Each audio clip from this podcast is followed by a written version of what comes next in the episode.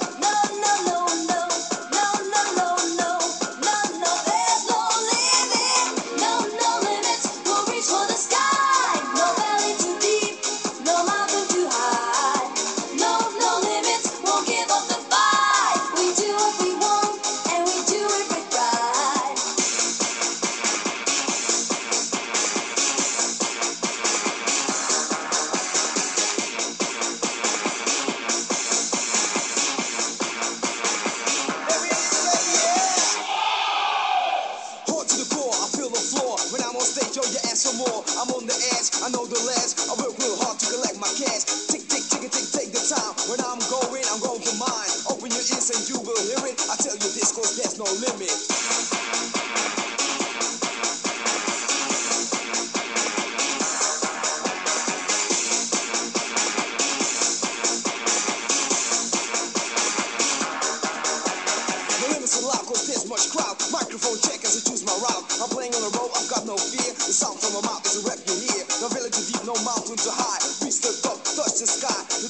rico, sacelão.